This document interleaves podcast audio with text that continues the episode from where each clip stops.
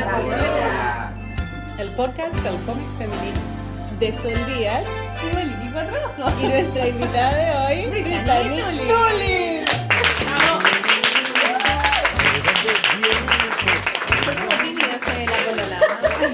Sí, bueno, pero es que falta, hay, todavía hay sillas desocupadas. Estamos en la Galería Plop, que Nuevamente. nos recibe en nuestro segundo eh, capítulo en vivo de La Polola.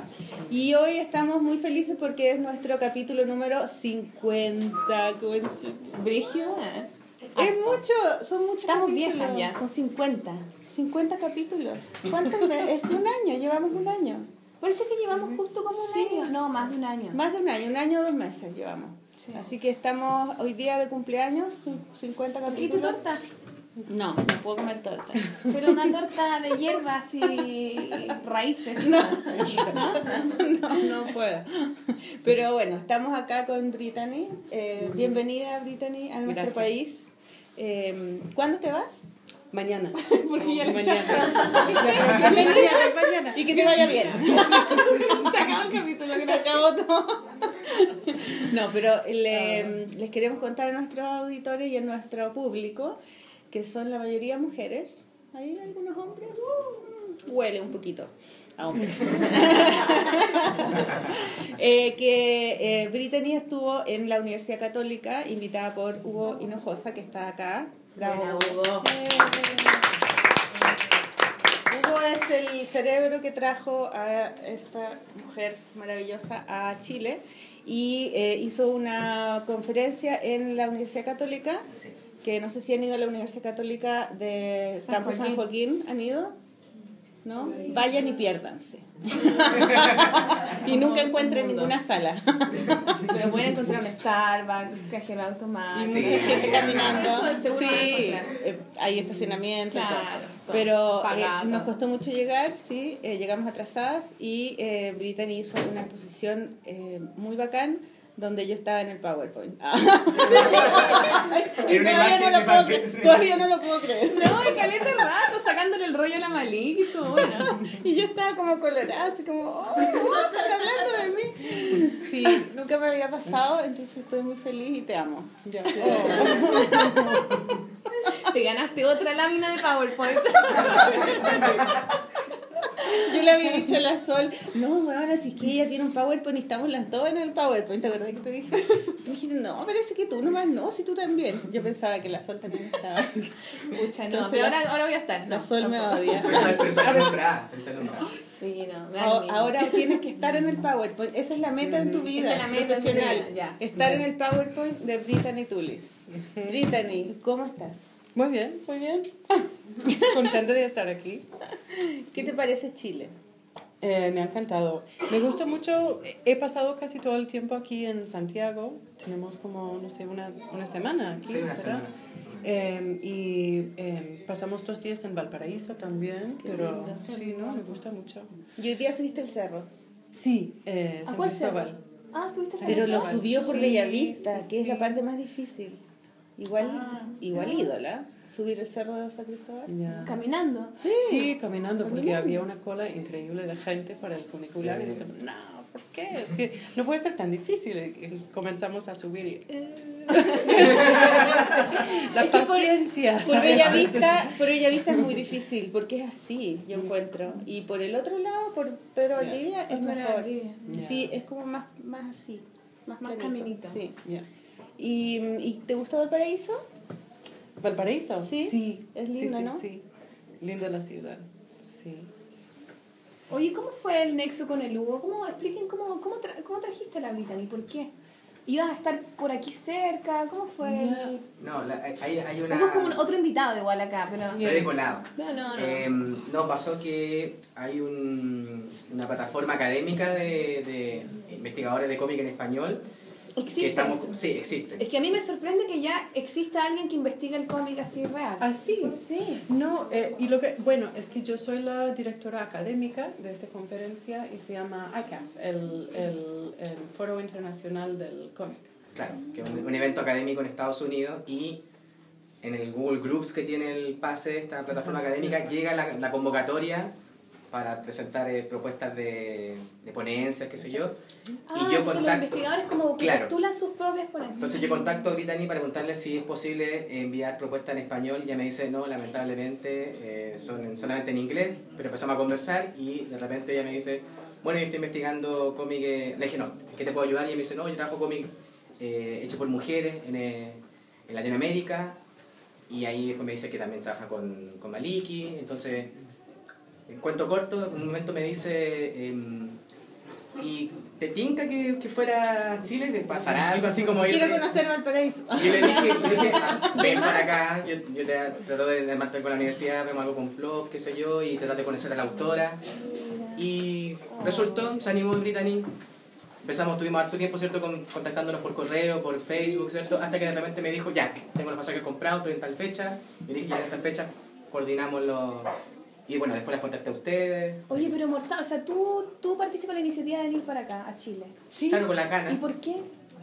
Bueno, porque lo que pasa es que yo eh, investigo el cómic latinoamericano, pero muchas veces lo que pasa es que yo no puedo encontrar materiales, ¿no? Y muchas veces necesito viajar simplemente para venir a espacios como esto, por ejemplo, para buscar eh, cosas, porque muchas veces ni se, es que no se puede encontrar, ¿no? En Estados Unidos, ni en eh, las librerías, ni a veces en Internet. Así que... mm, yo suelo viajar durante los veranos para buscar materiales y conocer a personas y tal. Y, y sí. Qué buena. ¿Y, y, y de Chile sabías algo? ¿Qué, cuál- ¿Tus investigaciones eran la Maliki? ¿Qué se conoce de Chile, Claro, ¿qué se conoce de en Chile? tu grupo, en tu mundo, círculo? Casi nada. ¿Verdad? ya, pero, pero ya Neruda, Gabriela Mistral, los mineros. Sí, sí, sí, sí. ¿O no? Los mineros, ¿no? No, Sí, pues los mineros son famosos, ¿no? ¿No son famosos? no sé, yo idea. Yo juraba que eran famosos. película igual. Sí, Antonio Banderas. Sí, Sí. Entonces, Pinochet. Pinochet, Sí. claro. Ya. Grande Sí. Pinochet por lo Sí, sí, demás. Qué bueno ser conocido por Pinochet. Perdónenla. Es, un- es un- es una ironía, por. Ya. Me odian. Pero eso nomás, por esos tres personajes conocí en Chile, ¿no? Bueno, sí, es que mm, no hay mucho ¿no? que, yo, que yo había conocido antes. Em, Ya, pero ¿cómo pena. llegaste, ¿cómo llegaste, por ejemplo, a conocer mi libro? Que yo no, no estoy en, en- publicada en, en, en Estados Unidos. Em, creo por probablemente por Ana Merino, quien, Ah, quien sí. conoce, ¿no? Porque había escrito este. Sí, Ana Merino, de- eh, en- ella en- es Ana española, Sí. sí. eh, doctora en literatura. Sí, ella es una de las investigadoras además. importantes de cómic en, a nivel como de lengua hispana. Oye, claro. ¿y esto de, de la investigación de cómic es algo relativamente nuevo? ¿Tiene- Sí. son lo- ¿Los colegas de ustedes son gente más o menos joven de la misma generación o es algo como muy antiguo? Como que me llama mucho la atención, en verdad. El estudio académico del Sí, cómic, sí. dices. Bueno, O sea, eh, lo que hablamos, ¿te acordáis con la Marcela que... Con la Marcela, cacho. La Maliki. eh, que era como muy, muy importante para la gente que hace cómic. Siempre como que uno se ha sentido como que está haciendo algo poco importante. Como que el cómic siempre es como un poco dejado de lado. Entonces, Sí, yo por lo eso que te lo pregunto, porque me parece que alguien que lo estudie de manera académica, ya la, la palabra académica me parece, wow, que... Que Te colapsa. No, no me colapsa, pero me parece como importante, ¿cachai? Pareciera como que es algo muy importante. Entonces, como que eleva el, el cómic a este lugar que merece ser estudiado como una expresión artística como cualquier otra, ¿cachai? Ya. Que a veces eso no, no, por lo menos acá no está tan claro, ¿cachai? Es como algo, es un pasatiempo, un hobby, es algo que uno hace el domingo en la tarde cuando estáis súper aburrido, no sé, ¿cachai? Ujú. No, en Estados Unidos creo que es lo mismo también, que, hay, que siempre ha habido como una falta de legitimidad o algo Claro, así, ¿no? claro. Como que, como que el cómic es cosa de niños o de, de, em, no sé, de, de pasatiempo. O de hombres. Bueno, también, también. Pero creo que esto está cambiando, sobre todo en los últimos 15, 15, 20 años, años, por sí. ahí, sí. Y, y en Estados Unidos, al menos, eh, la primera conferencia dedicada al cómic comenzó en 95.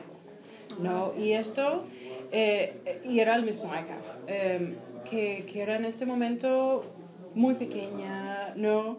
Em, y, y con poca gente, pero va creciendo, creciendo. Y ahora hay revistas académicas que se dedican solamente al cómic, hay muchas conferencias académicas, hay festivales y ahora también hay como, em, ¿cómo se llama? Como Columbus Crossroads o como, um, bueno, los Comic Cons también, Las convenciones del Ah. cómic que siempre tienen Comic como... Con. Sí, el Comic Con, ¿no? Que tiene también su lado académico donde puedes ir y ver toda la gente disfrazada, ¿no? Y todas las exposiciones, pero es que siempre hay una sala donde están dando presentaciones los, los académicos.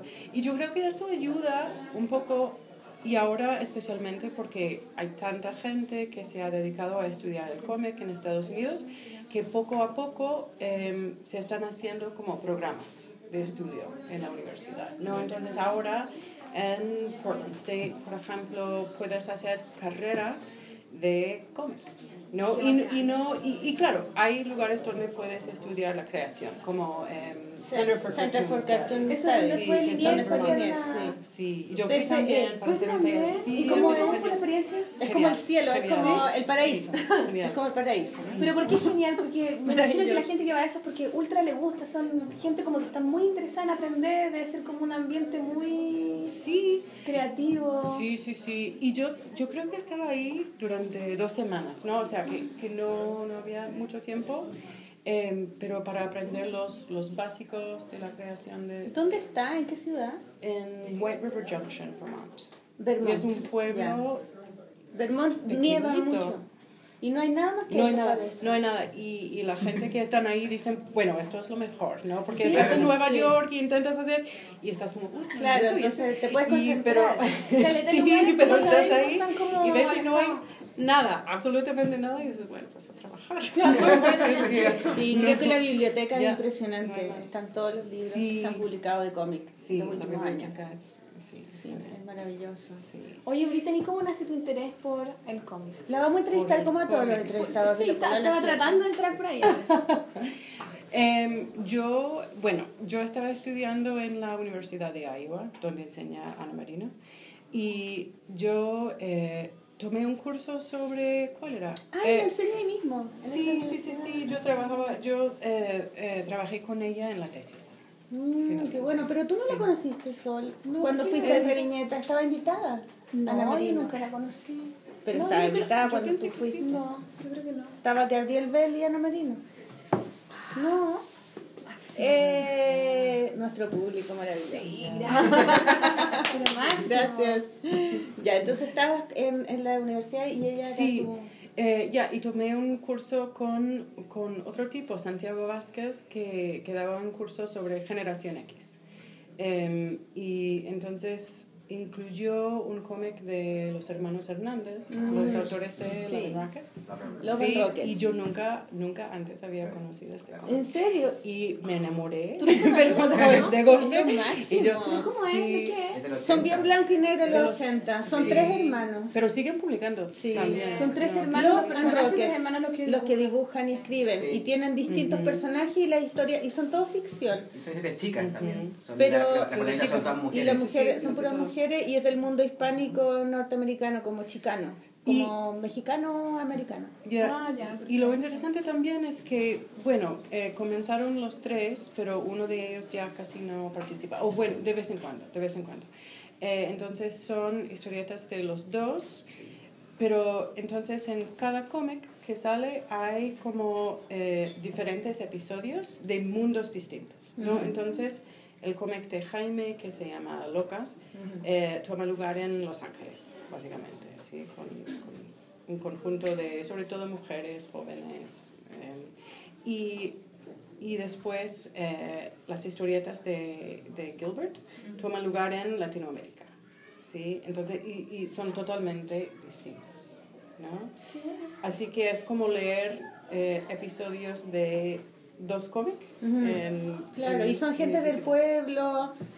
Son personajes súper son- atípicos del mundo del Sí, cómic sí. contem- eh, contemporáneo normal que uno lee.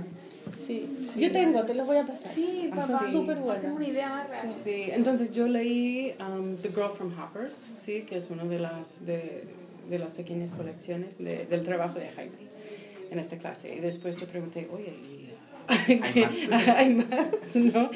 Y, y claro, es que ahora hay como 30 y 36 años vienen como del producción. 80 los Sí, sí, sí, porque comenzó en 81, entonces yo me puse a leer un montón y después eh, al siguiente semestre hubo una clase con Ana sobre poesía y cómic. "Ah, genial. Oye, ¿cómo era eso, poesía y cómic? Eh, bueno, eh, una combinación, un análisis de, eh, de cómic y poesía de Latinoamérica y España, ¿sí?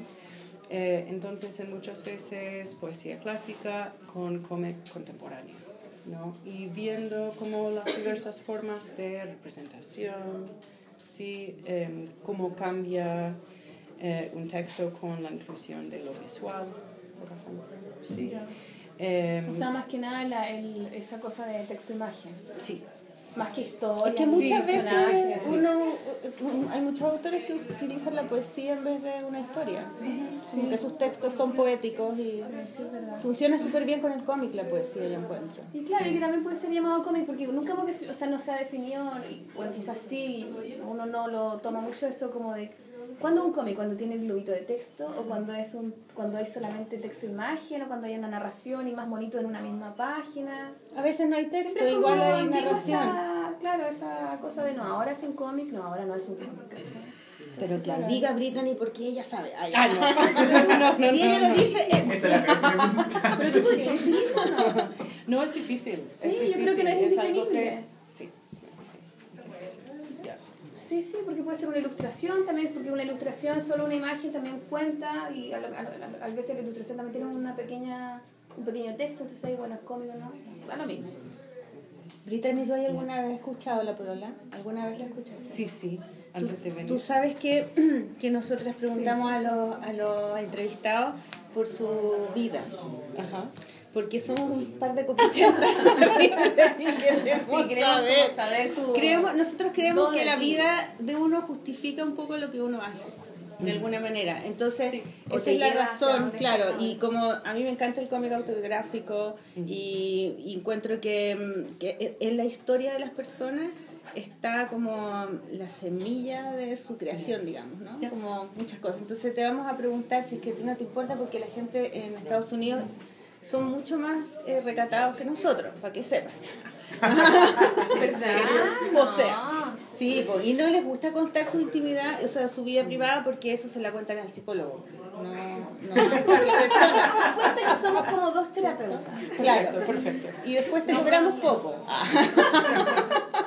Pero cuéntanos que, de dónde, vi- de dónde eres tú, Eh, tienes más hermanos, Ah, que, sí. como bien atrás, bien atrás. Ajá, ok. Te puedes acostar también. ¿Por qué habla castellano? El diván. No, pero es que, porque habla castellano es después. ¿Es después? Sí, Ah, pues yo ya. sé, pero no. Ah, pero por eso queremos llegar ahí. Queremos Ya, llegar ahí. queremos llegar ahí. Sí.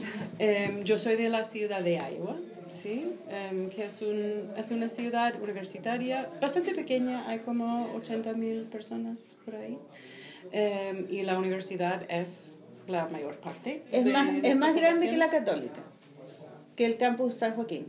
Bueno, pues, Sí. ¿Cuántas veces más Dos grande? cuadras más. no sé, no sabría decirte. ¿Cuatro veces? Cuatro veces. Cuatro veces más grande que el campus San Joaquín. Es que el campus San Joaquín es como el más grande de todos los campus. ¿Qué que es hay, de ¿o Valpino? no? No, No, y es la que no. USACH. No, es que además yo La solamente conocí es como como ¿Verdad que la una, es parte, no sé. No, la USACH y, Es grande, y ¿Cómo se llama que está al final? Ay, es que yo quedé como impactada por La agronomía.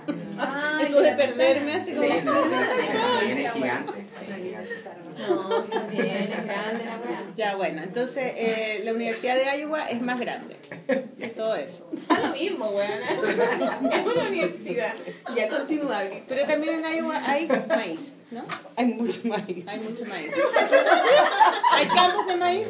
¿Verdad? Sí. Sí, es una agrícola. No, sí, sí, sí, sí, sí. Es un estado de agricultura, sobre todo. Ah, bien, Mari, Y- investigaste, sí. bien. No, me contó Ah, cuando estábamos. En serio me dijo que había mucho maíz y que lo ocupaban para hacer un tipo de eh, gasolina o algo Ajá, así. sí, sí, sí, sí. No, porque es que eh, en Estados Unidos cuando dices que eres de Iowa, dicen, ah, que vives en una granja. No, en una ciudad. porque claro, mucha... ¿Pero tú no naciste en una granja? no, En un pesebre. no. ¿Y tienes más hermanos? Un hermano menor. Un hermano menor. ¿Y tus Sí. papás qué hacían?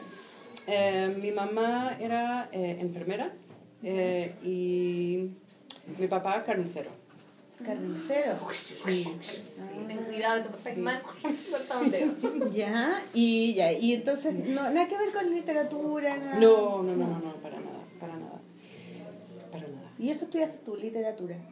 ¿O no? Sí. ¿O filosofía? Eh, eh, literatura. literatura. Sí. ¿Y de chica cómo era? ¿Eras era media nerd? ¿Te gustaban los libros? ¿Estabas en la biblioteca? Sí, ¿Cómo sí, era? sí, me gustaban mucho los libros, leía constantemente. Sí, ¿Y leías sí, cómics? Sí. No, de niña no. ¿No conocías? No, no, de verdad, yo no, yo no leía cómic hasta este momento en la escuela graduada cuando tomé este curso. Y esto fue hace, no sé, 11, 12 años, por ahí. Así O sea que antes de eso Sí. tu, No. tu, tu, ser, tu, tu meta era escribir sobre literatura o, o tú Sí. escribías sí, novelas, cuentos y cosas No, así? eh, Ficción. Nunca escribí, bueno, de niña, de niña, pero no, yo quería estudiar literatura, sí, y fue un cambio un poco abrupto. Entonces, durante la escuela graduada, cuando decidí estudiar el cómic ¿Y en qué momento fuiste a Venezuela? A Venezuela, bueno, mira, yo... Esa es la historia que yo quiero saber. ok, ok. ¿Por Lo qué pasa- castellano? ¿Por qué habla Mira? castellano? Porque Eh, la, la Ana Merino es española, entonces ella Sí. es- habla español. Ya, pues lo que pasa es que en Estados Unidos para, em, para graduarse de la universidad, en casi todas las universidades hay que estudiar, hay que em, terminar al menos cuatro semestres de una lengua, ¿no? ¿En serio? Sí. Y eso deberíamos hacer Sí. nosotros. Ah, si no, no todos hablarían, no, no, acá no. todos hablaríamos otros idiomas. ¿Se imaginan? Sería bacán. En algunos colegios como que podéis tomar, eh, hay un ramo de inglés o francés o alemán. Pero o imagínate que en todas las universidades te piden eso, cuatro semestres. Sí. Pero en la, Bueno, en la- en la por ejemplo, en las universidades pituca, no sé, ¿eh? parece que sí o no, parece que hay O como sea, en posgrado, esa- en posgrado sí te, te, Ah. te No sé si te piden para salir, tienes que hacer los semestres de ¿Tú estás en una universidad Dos. pituca? en la católica. ¿Tú estudiaste la católica? Sí, pues. O sea, estoy auto, estudié la Chile, estudié la católica, pero la católica por lo menos te exigen inglés. ya. Sí, Al final. Quizás algunas carreras hacen esa exigencia. Sí, Sí, Sí, porque no. en arte no te piden nada. Bueno, Ah, y, no, Sí, depende de la carrera. y sí. ¿También piden? En arte está Normalmente piden. de la Chile piden cuatro semestres. Cuatro. Cuatro es como- Ah. Ah, ahora piden, porque cuando yo estaba pero, no pedían. pero inglés específicamente, así. No podía escoger otra cosa. ¿Y por qué escogiste español? Bueno, eh, ok, lo que pasa es que también puedes cumplir este requisito en la secundaria. Si, si estás como muy enfocada, yo no. Tú Eres estabas, eres loca. bailando. No. Eres muy loca, Britannia, y una galla loca. ¿Esos tatuajes son de esa época o son de antiguos? De, de luego. De de- bueno, la mayoría vienen de. ¿Y por qué erais loca? ¿Qué hacíais? ¿Erais una adolescente terrible? Sí, sí, terrible. ¿Alcohólica? Terrible. ¿Drogadicta? Estaba ahí en Sí, el sí, suelo así. dos. ¿Y ahora ya no? Eras Ya no, punk. ya eras, no. eras punk. ¿o no? Sí. ¿En serio? ¿Viste qué bacán? Bravo. Bueno, entonces no, no, no terminé. Eh, estudié No tres- quiso hablar más de esa época. ¿Es un trauma? No, no Podemos abrir ese espacio en tu corazón, no, me encantó. No, no, no. Después le preguntamos y hacemos Ya. un cómic. Eh, ya, entonces había estudiado tres años de alemán. Y después dije, ya, no, paso. Y, pero fui a la ¿Estudiaste tres universidad. años de alemán? Tres años de alemán, ya. Qué difícil el alemán. En la, en la secundaria. Y eh, después yo había tenido un, eh, un novio venezolano en, el, en la secundaria. Mm. ¿Y cómo son los novios venezolanos? Porque aquí, ahora en Chile hay muchos venezolanos, no sé Ah, si sí. se han fijado, ¿sí? Sí, sí, sí. Había visto Son cuando yo esta- eh, estábamos caminando por la calle el otro día y yo vi que, eh, yo vi que alguien estaba vendiendo arepas. Ah, sí. Como que te saltó el corazón, ¿no? Así. Sí, porque viví mucho tiempo en Venezuela. Ah, después, bueno, eh, Pero a este niño lo conociste allá, en Iowa. en Iowa. Ya. Sí, sí, sí. Sí, en Iowa. Y siempre me hablaba de eh, su, su ciudad, Mérida. Sí, que era muy bella y tal. Y tienes que ir. Así que, que así que, claro, es que tenía que estudiar algo en la universidad y yo dije, pues español entonces, ¿no? pero seguía este mismo camino que eso. Eh, y yo básicamente, es que no, creo que saqué una D en español, uno que no sé, es que Ah, esto como no el sé hoyo, te fue pésimo. No, pésimo, pésimo. Una D como el pésimo, hoyo. pésimo. Sí, claro, claro, A es como el... Claro. A, B, C, D, Ya, claro, no, no, ya, normal. ya.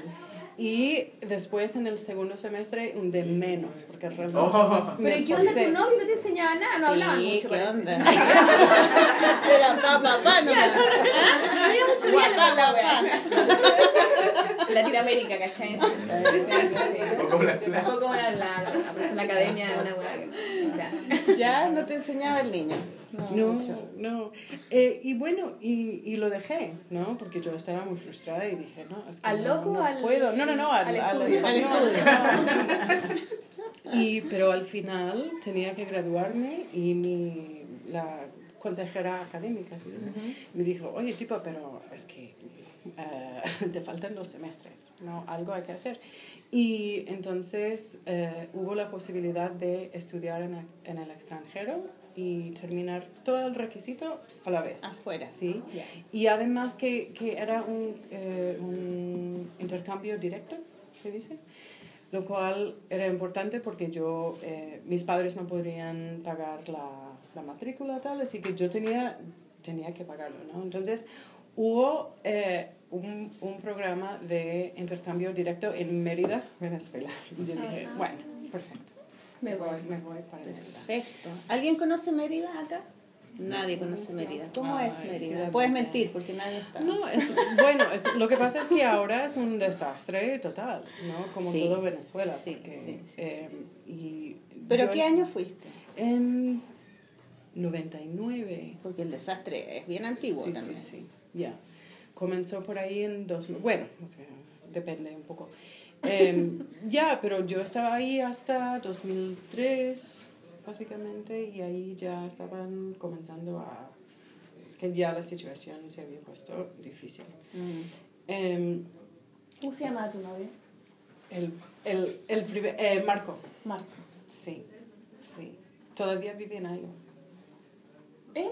Sí, todavía Ah, o sea, se quedó. y después volvieron. Fueron a Venezuela y volvieron. No, lo que pasa es que él era de Venezuela y vino con su papá. Su papá era algún tipo de profesor que estaba en Iowa por un año de, de no sé, sabático. No, pues, pero bueno. cuando tú te fuiste Ajá. a hacer tu estudio, terminar tu estudio allá a Ajá. Venezuela, se fueron juntos. No, no, no, no, no, no, es ¿No? que ya habíamos cortado. Ah, No, oh, no, qué yo loco, fui y te sola. fuiste a su ciudad sin, sin él. Sí. ¿Y, te, ¿Y conociste a otro venezolano? Sí. El hermano. El hermano, el mismo hermano. La teleserie venezolana.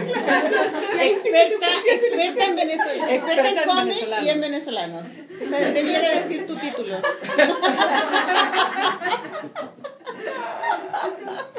Ay, yo pensé que te había ido con él, po, no. Ah. ¿Y cómo fue estar en Venezuela? ¿Cuánto rato estuviste ahí?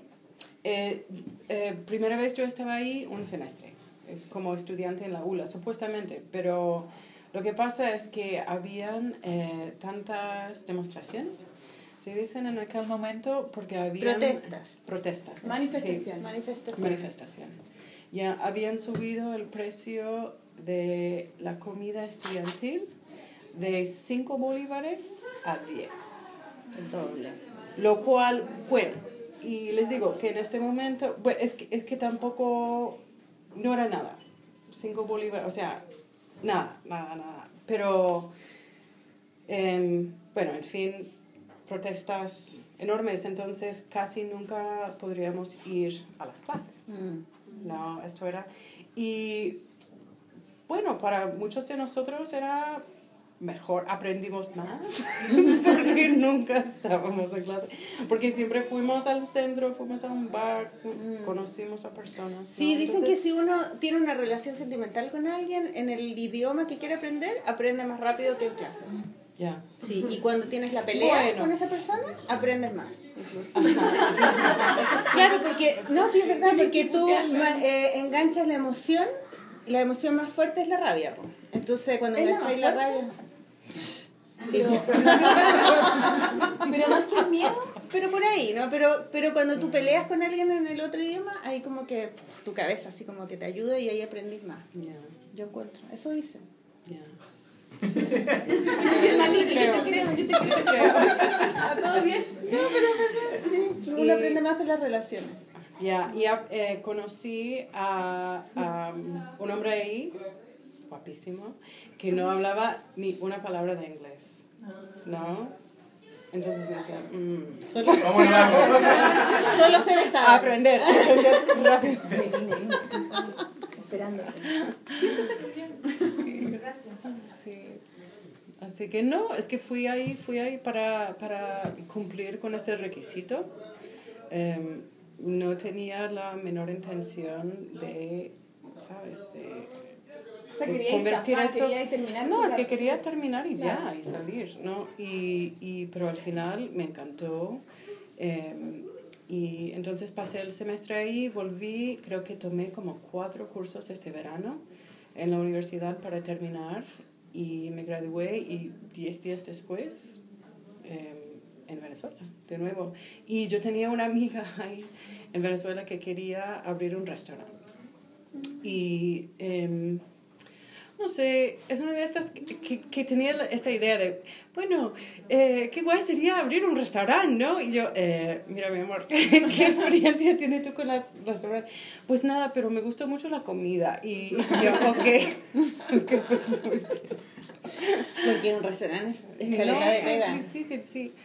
Y eh, yo había trabajado como mesonera por muchos años durante la, la universidad y tal, y, y me dijo, bueno, pues me ayudas. Y yo, ok, entonces, bien, así que eh, le ayudé a abrir su restaurante, trabajé ahí. Y era de que y- comida... Internacional, como, Internacional. sí, sí, varias cosas. Y entonces, durante los próximos tres años, yo estaba como entre Estados Unidos y Venezuela, ¿no? que iba y venía y, y. Y después, claro, yo había pensado estudiar eh, eh, en la escuela graduada la literatura, ¿sí? Y, pero entonces como, como carrera de inglés, como se llama, ¿no? Em, pero pensé, bueno, pero podría ser básicamente la misma cosa, pero en español, ¿sí? Entonces estudiar, por ejemplo, literatura hispánica, y así que eso es... Y ahí no leías ningún cómic todavía. No, todavía.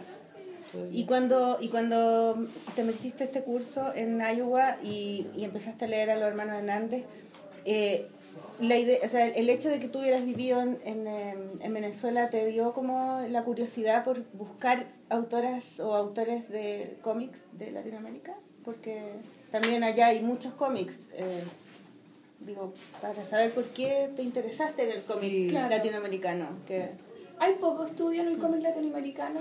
Quizás también era un terreno más inexplorado. Ay, sí, sí, sí, todavía. Hay cada vez más, ¿no? Y, y muchas veces, em, bueno, muchas veces yo voy a conferencias dedicadas al cómic, ¿no? Entonces, hay, conozco, ahí es, es sobre todo cuando conozco gente que están trabajando como en, en, en este área. Pero yo he ido a otras conferencias de literatura, por ejemplo, donde también presentan gente sobre, eh, bueno, sobre todo eh, literatura, pero a veces hay gente que están trabajando en cómic, ¿sí? Y eh, la última vez yo estaba en Baltimore, en abril creo que fue, hubo toda una mesa de, em, de, de chicas que estábamos trabajando en cómic latinoamericano. Dije, ah, qué bueno, ¿no? Y en una conferencia de literatura, ¿no? Entonces, hay más, o sea, que hay Cada vez está y más interesante, hay más interés. Y, y creo que sobre todo por esta cuestión de que existen programas de estudio ahora, entonces es una opción. ¿no? Claro, la antes gente, quizás no había ninguna opción, Claro. ¿para qué vamos a estudiar algo que no tú haces esa clase, de hecho, ahora, ¿o no? ¿Cuál? De cómic. Yo enseño, sí, yo enseño varias clases de cómic en la universidad. Y es una universidad muy pequeña también, una privada. Hay, son 3.000 estudiantes por ahí, pero hay, hay clases de cómic y yo no soy la, la única persona tampoco.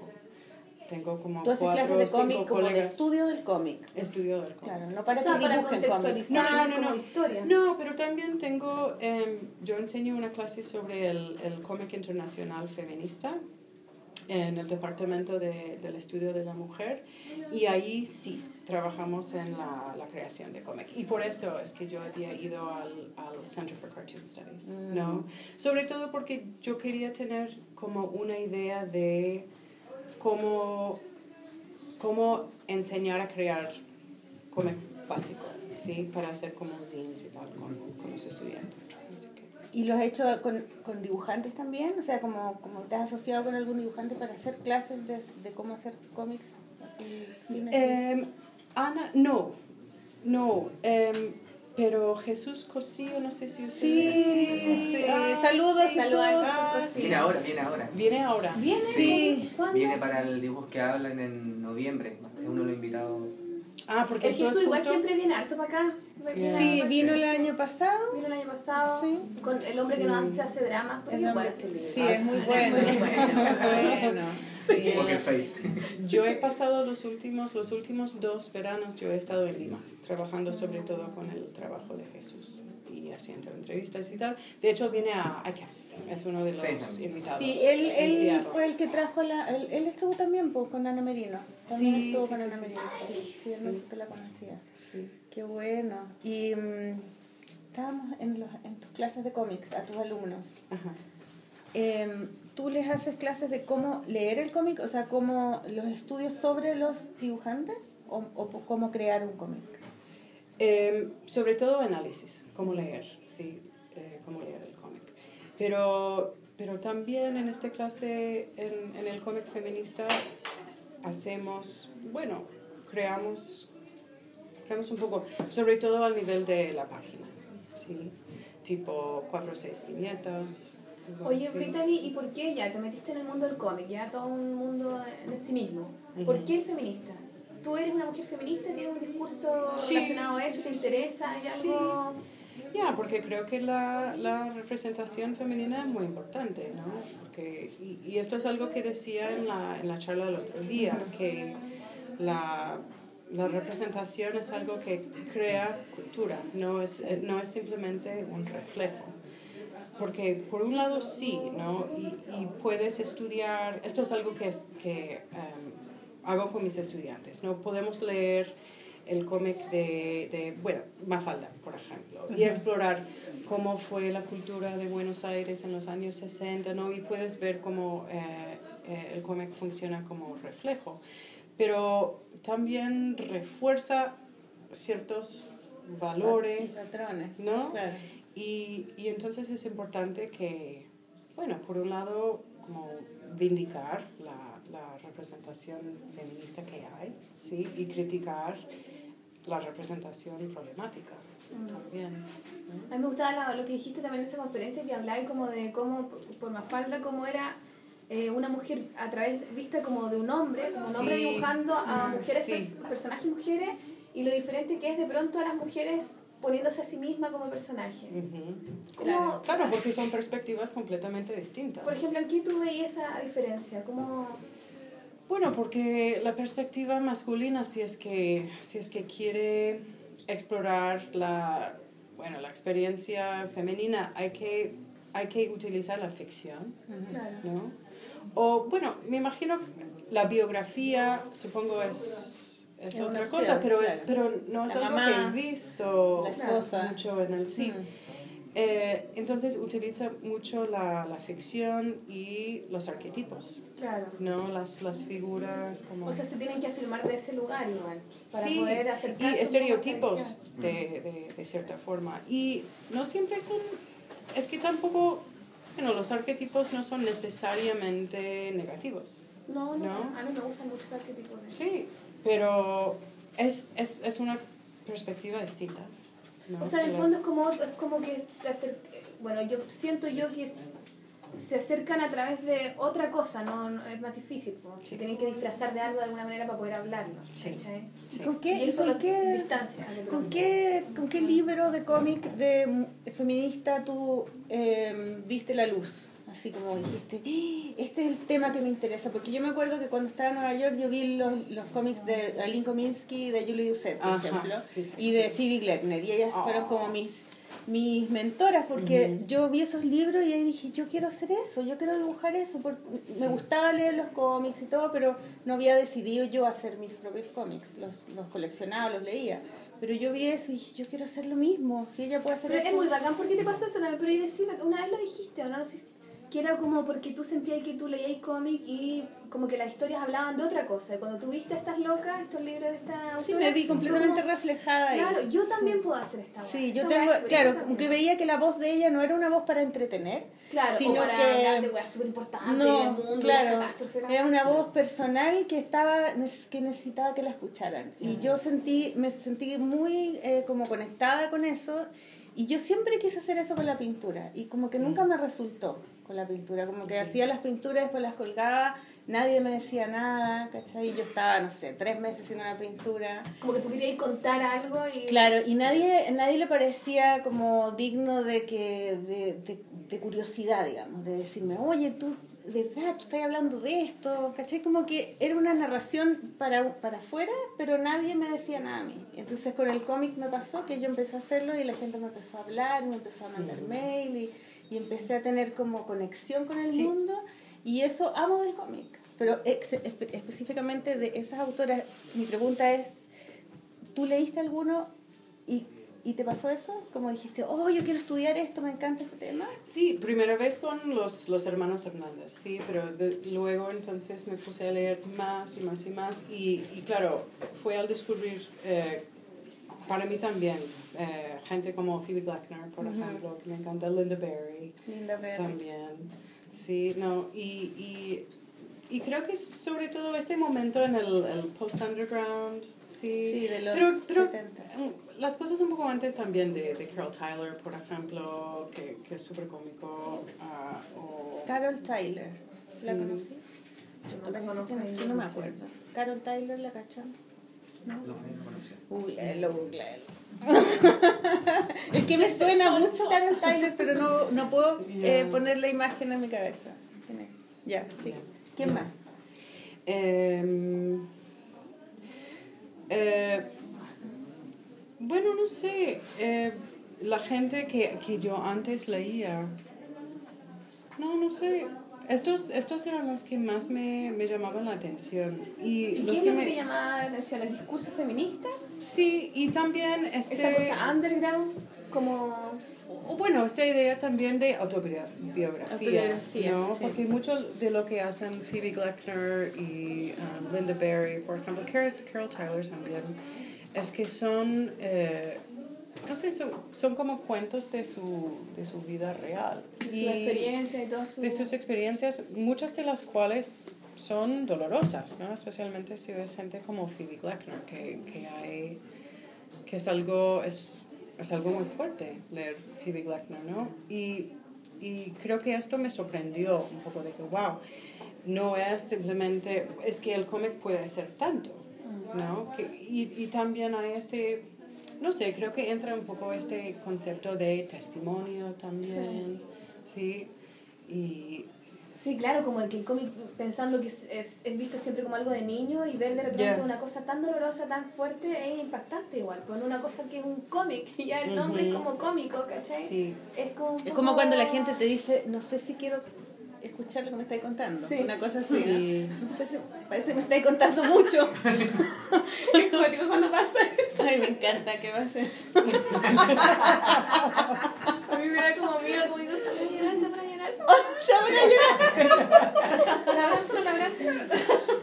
Pero hay algo que tú dijiste en la conferencia que lo encontré precioso. No sé si fue una fue una conclusión tuya o, o fue citando a alguien. Creo que fue las dos, no sé. Que tú dijiste que el cómic era un, el medio más apropiado para que la mujer pudiera expresar eh, sus emociones y su punto de vista y además cambiar los paradigmas de, y los Ajá. conceptos que habían de la mujer en la sociedad patriarcal. Algo así. sí. Creo que esto fue cita de Susie Bright. Sí, Sí, que es una autora sí. de los años 70, Sí, ¿verdad? exacto. Ya, es que, pero también... ¿Y por qué? ¿Por qué? Sí, es que yo lo encontré tan es emocionante importante eso. para la mujer y para su rol en la sociedad. Como medio, digamos, Como medio de claro. expresión. Bueno, yo no digo que sea... No sé si es más importante que otros medios, ¿no? Que es el Es, es más- mucho más, más- mira, es, Es el mucho más importante de cualquier otro medio. Eh, ¿Cuál es? Lo dijo Brittany. Pero de cualquier otro medio como cuál, por ejemplo, el cine, no, la literatura. por ejemplo, sí, la literatura, eh, ya, no, todo esto. No, es un medio más igual, al final todos los medios Claro. son válidos y qué sé yo, pero el cómic Pero una Es que algo diferencia... pasa con el cómic. Algo pasa con el cómic y yo creo que ahora, sobre todo, algunas diferencias importantes para mí son la eh, diseminación en el internet, por ejemplo, el hecho de que puedes, em, puedes encontrar tantas cosas Y redes. y además sin tener que ir a una librería y comprarlos, ¿no? Porque entonces la gente tiene acceso a más, a más claro. Em, pero no, yo creo que este, la combinación del, del una diferencia entre eh, la literatura tradicional, digamos, y el cómic es la representación visual también, el componente gráfico. Em, especialmente cuando pensamos en eh, el feminismo, la representación de la mujer, lo visual es algo sumamente importante, ¿sí? Y el cómic tiene el poder de ofrecer, am, no sé, otras perspectivas, otras em, representaciones que son fuera de eh, lo convencional, ¿sí? Lo, lo que es... lo y- que y es esto es lo que- lo que se claro, espera de lo femenino. lo que se ve en el cine, lo que se ve en la televisión, lo que se ve en las advertencias. y todo O sea, eso, finalmente ¿no? las mujeres pueden eh, dibujar mujeres eh, que, que no son acuerdo a esta cosa modelo, rubia, Claro, hermosa, claro. eh, Y esto flaca, etcétera. Ya, y Y esto es, historias distintas también con eso. sí, sí, y es poderoso, ¿no? Es importante que las mujeres y sobre todo las niñas también, que vean estas representaciones, digo alternativas, no, no debe ser que... No, pero alternativo al, a lo convencional. ¿sí? Sí, porque yo creo que muchas mujeres cre- hemos crecido con estas cosas de las revistas de cómics. Siempre es como esta mujer que nunca es protagonista, que siempre Sí, es como la sí, que es sí, polola de el protagonista, porque probablemente es muy linda, porque si no si es fea es una cosa que ni siquiera no, ni se dibuja. Entonces, claro, tener una representación diferente siempre es importante. En la literatura también, la voz femenina es bien importante. Claro, pero Sí. ella dice que la, la imagen en el cómic juega ese otro, aporta ese otro componente, que también es importante para las mujeres.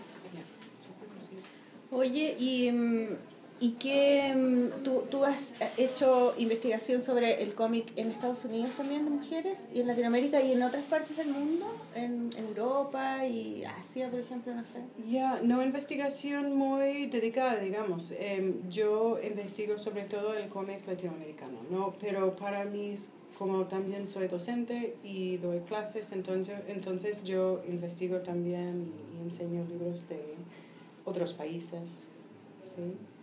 Em, en mi clase de cómic feminista, por ejemplo, enseño este, Persepolis, por ejemplo, ¿no? Y, y, y, y cosas así, entonces, ya, es una parte, Oye, pero... Cómic feminista. Yo encontré tan bacano el nombre porque Sí. nosotros decimos cómic femeni- femenino. Ah, tú, eso es buena. Sí, y porque yo, yo le decía a la Sol cuando hicimos el, el podcast, cuando lo inventamos, de que debería ir el nombre femenino o de mujer en el título, como porque había que ponerlo. O sea, no le podía explicar por qué, pero tenía que estar. Fue una orden. Ne- Porque sí, porque queríamos como reivindicar que el cómic tenía, es como el cómic femenino es un poder, yo encuentro. Entonces, eh, y que ayuda a la mujer a salir a, a salir a flote, digamos, a, como a tener voz, a tener, ¿no? Y, pero quizás el nombre correcto es feminista y no femenino.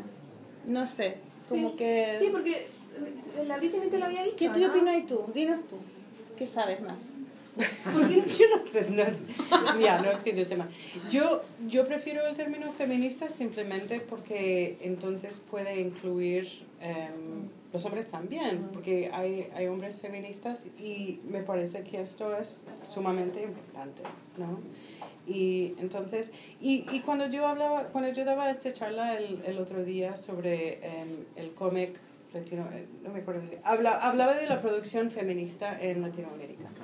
Y claro, hay, hay producción de autores masculinos también, porque yo considero gente, yo considero a Aquino, por ejemplo, como un autor feminista. Claro, Mafalda, la familia Burrón, algunos de estos títulos clásicos tienen sus limitaciones, definitivamente, ¿no? Em, pero, pero de todas formas, yo lo considero producción feminista, ¿no? Y, y entonces si, si decimos simplemente cómic femenino, yo creo que limita un poco... Tenemos que llamarnos el podcast de El cómic podcast de cómic feminista. Sol, y también por ejemplo cuando hablaba el otro día de la Maitena, Eso Maite- es- que Maitena, Ah, ya. eh, que Maitena Que- es que mujer, pero no es... femenino, pero, Pero no es feminista. no es nada Claro, es feminista. cómic femenino la Maitena, pero no es Claro. feminista. Entonces, ¿Por qué no es feminista Maitena? O sea, está la pregunta que también eres como todas las mujeres Es hacen cómics feministas solo por ser mujeres o No, no, no, Claro. no. No, porque la representación de, de Maitena, por ejemplo, que tiene estos... Bueno, yo, yo creo que no es simplemente la cuestión de representar cierto tipo de mujer o cierto tipo de actitud, pero eh, las viñetas de Maitena se presentan como una representación de la mujer por el simple hecho de siempre tener como personajes femeninos distintos, pero son muy parecidos, ¿no? Em, todas las mujeres que aparecen em, como, como, no sé, personajes protagonistas eh, en, en la producción de Maitena son de la clase adinerada, em, son muy privilegiadas, todos están muy...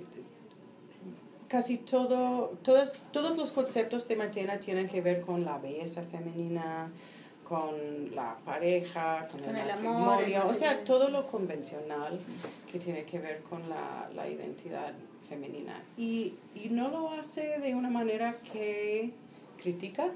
Claro, estas ideas. como que simplemente la No, replica. Se ríe Simplemente nomás. la repli- Y para producir humor. Es que ¿no? eso también a mí cuando tú lo dijiste, a mí, eh, el humor, para que algo sea divertido, es necesario que comparta ciertos patrones culturales. Uno no es tan Sí. fácil cuando conocí a alguien de otro país cagarte la risa con esa persona, no. Uno se caga la risa con gente con la que comparte un mundo en común, porque de eso se trata el humor, como de llegar un poco antes a, un, a una cosa que lo... Como que todos vamos a decir esto, pero el que lo dice antes, ah, jaja, se ríe. Es como meter el, el gol, ¿cachai? Que te, te gusta tanto meter el gol. Bueno, pero la cosa es que, claro, Maitena para hacer humor, será, para hacer este humor, ¿será que está como atrapada en esta cosa cultural para que Sí. sus tiras sean divertidas? O también quizás en el humor se le debería exigir aún más romper y quizás por tirar la pelota por sobre el arco y tirarla al otro, ¿cachai? Como, Sí. Porque también el humor, por otro lado, claro, quizás se atrapa en esta cosa cultural, pero también tiene este gran valor que a lo mejor puede romper esta cosa cultural y darle una vuelta, como lo que hizo la Natalia de Benito en Viña, bueno, ¿cachai? Que en Viña se, que un festival, el festival de. Viña. Eh, y Súper todos se famoso. ríen, eh, Súper súper famoso. famoso, el bombo fica, En no sé, el de- Iowa. bueno, pero hay una humorista muy famosa, que eh, eh, siempre hay humorista y como que se venía haciendo un humor hace mucho rato, como muy típico, y llegó ella y como que a través del humor logró cambiar. Pero quizás porque socialmente la, estábamos todos ya en ese lugar, ¿cachai? Por eso todos nos pudimos reír de esto, no sé. Si me explico bien, perdón. Sí, sí, sí. ¿Cómo, ¿Cómo lo veis tú? O sea, Maitena está atrapada, hay, o le deberíamos exigir que eh, pudiese ella también, porque también Maitena es una dibujante como ya más antigua, de las que están Sí, ahora. es pionera. Claro, Claro, ella- Entonces quizás también uno la debería juzgar eh, desde lo que ella fue en la época, bueno, ella sigue existiendo, no es como que Pero una no ha, no, no Sí. ha hecho nada Pero no nuevo es- que de Claro, por eso, no hacer sé, lo mismo. sí. Pero lo pregunto, lo lanzo. Sí. Bueno, yo creo que debemos exigir más. ¿Sí? O No, sea, hay que... yo creo que sí, O sea, el humor sí. podría ser más.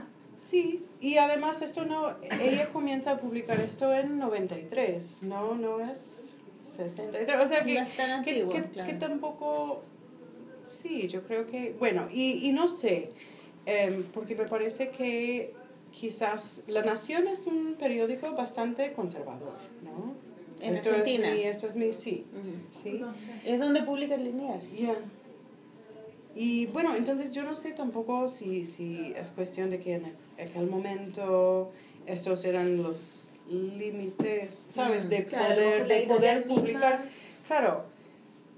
No Pero creo. entonces, pero entonces uno, uno publica algo con que no está, ¿sabes? Claro, no, yo creo que no. Debe haber No. sido ella misma su, su forma de hacer su humor nomás. ¿cachai? Sí, sí. No, pero yo creo que, que bueno, volviendo a esta idea de que la, la, estas cosas crean cultura, ¿no? Yo creo Claro. que esto entonces simplemente refuerza... mm, O sea, de alguna manera uno debe- de- debiese ser también responsable y de, de entender la obra misma también como una posibilidad de cambiar las cosas, ¿cierto? Sí. ¿Tú sientes que, que el autor debería tener esa responsabilidad Yo creo que sí. y no de simplemente estar en un lugar cómodo donde uno replica cosas? Ya, no, yo creo que sí, pero esto también tiene que ver con mi política personal, personal, ¿no? Y, pero, y Maitena, que no identifica como mujer feminista, entonces, no, obviamente no siente esa misma responsabilidad. ¿no? Claro. Y es, y es válido también, por alguna Sí, manera. bueno, sí. Estuvo publicada en el diario la acá Ya. en Chile harto tiempo. Sí, donde no sé si estará esto, todavía en la ya, parece que no. No, no. A, a todo esto la Maitena igual publicó una novela, pero como no como sí, Maitena. una erótica. No, no, ¿O pero- no? no, un novelón así grande y es bien... eh, Los secretos. Y es, y es Ah, diferente. es Una vez lo recomendamos en la polola, ¿te acordáis? ¿Alguien lo Pero es, No, creo la primera. pero es novela gráfica. No, no, no, no, una novela, literatura, que, que una novela. ¿Sí? Y ahí Ah. toma, tiene otro tono, no es... No, no, pero también una vez una invitada en la polola que no me acuerdo quién fue, sido la, la Catabú, ¿Ya? nos trajo así un libro que era Los secretos de Maitena. Sí, ¿Lo que los dibujos que, que hacía antes de publicar sus cómics. Ah. Sí, un libro así Ah. negro con una llave. como y eran todos y eran Sí. todos eróticos. Sí, y, era- y son puros eh, dibujos eróticos, weá, Sí. así. A lo mejor puede ser que ella tuviera esas cosas editoriales. Como esa, quizá era su pega, bueno, esto me da plata, pero yo hago estos otros que dibujos quizá de no- es que quizá- publico, no sé. Si no hubiera hecho ese discurso Maitena, no hubiera entrado y no hubiera vendido lo que ha vendido. Quizá, quizá tuvo que ceder un poco para, Claro. para entrar, pero eso también es Bueno, especulación. nadie, bueno, no lo sabríamos, pero igual es Invitemos a Maitena, po. Aló, Maite. Maite, ¿cómo estás? Llamémosla al tiro. Pero igual es interesante esa cosa como también de cuestionar, todas las mujeres tenemos que ser feministas, eh, el discurso es para todas, o por mujer, o sea, simplemente por ser mujer tú haces cómic feminista o no. Ya. ¿Cachai? También es, es- es interesante esa pregunta. Yo personalmente es que yo no, yo no entiendo la- las mujeres que no son feministas. pero ¿qué, le, ¿qué te pasa? Yo encontré yo encontré bacán lo que dijiste eso. sí, Estuvo bueno sí. Es súper es- bueno. es. No, y a veces yo tengo estudiantes que me dicen, bueno, pero es que es- realmente ya, ya es necesario el feminismo. Y digo, "Ugh". Porque una es mujer Eh, y la historia siempre. existe, uno es parte de ese género, no podéis salirte de ahí, es como, no, a mí no me interesa eso, que lata no me interesa. No, no puedes, pues si uno es mujer.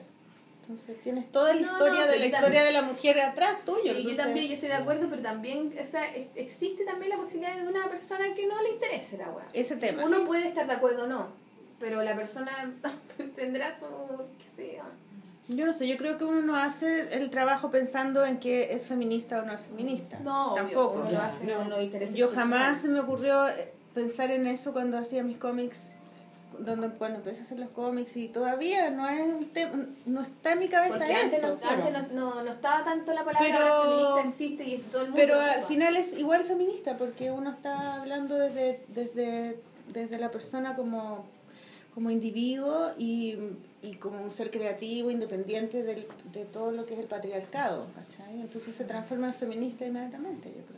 Tienes como que denunciar algo que te hayan hecho, sino que contar tu vida nomás. No, no se necesita más que eso. ¿Me entiendes? Como... Igual yo encontré interesante cuando tú eh, mostraste el trabajo de, mm, de, mm, de Mafalda, de, del que hizo Mafalda. De Kino. Perdón. perdón, perdón, perdón. Kino, bueno, bueno. Ya, bueno, de Kino. Entonces había una tira donde salía la mamá limpiando el piso y como con un pañuelo, así como, ah, Ah. palollo, la mamá. Y, y ella así como diciendo, mamá, eh, ¿tú, has- ¿tú sabes lo que significa el... ¿cómo era? Ah, ya, ¿Y a vos qué opina eso de la liberación de la liberación femen- de la mujer y cuando llegan de la mamá como que habla despacito de la liberación de la mujer y entonces tú decías que en realidad Kino como que se ríe de este personaje eh, como de mujer que está en la casa limpiando, como que no tiene vida un poco, ¿no? Como que... Ya, pero yo no creo que... Y varias personas han, han, han, han dicho eso de Kino, ¿no? Que, que es... que Bueno, que puede ser un poco cruel hasta la, hacia la figura de Raquel. Yo no creo. Yo, yo creo que tiene, que tiene empatía para esta figura, ¿no? Que está obviamente sufriendo, pero, pero a la misma vez, no sé, siempre hay como este, el humor, es como el humor nervioso a veces que se produce, ¿sabes? En estos momentos. Em, yo no creo que en ningún momento burla de, de ella, ¿no? A veces creo que le tiene bastante simpatía, ¿no? Em, y, y creo que el humor de, de Kino casi siempre, casi siempre es irónico. Y lo que, bueno, no sé, entonces yo no creo, yo no creo que, que, que se ríe de, de esta persona, ¿no? sino que a veces la, la, la situación o las interacciones entre Mafalda y su mamá producen, producen risa. Claro, lo que pasa es que él separa distintos personajes de la mujer en Susanita, Mafalda, la mamá. Entonces, como que... Ah, y como eso también lo decía, y cómo replicaba, como que estaba la figura de la mamá como esta figura que ya un poco no entró en este nuevo movimiento, porque Sí. ya es más vieja.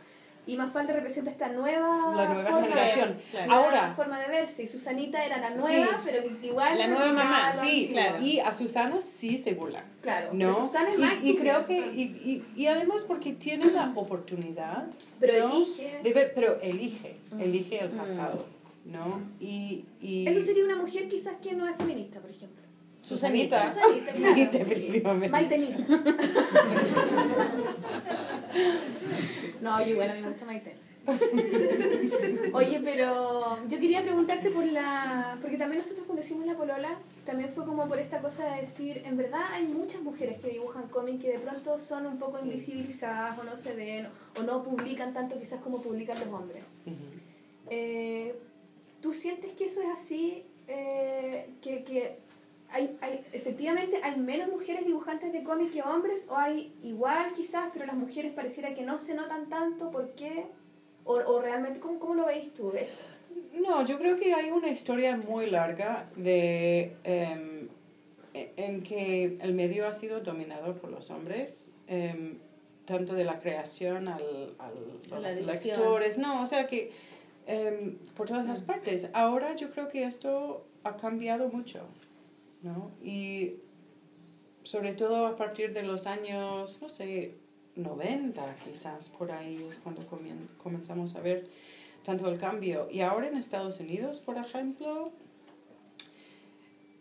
yo no creo que necesariamente haya tantos hombres más que están dibujando cómic, ¿no? ¿Y por qué Quizás crees un que poco, pero cambio?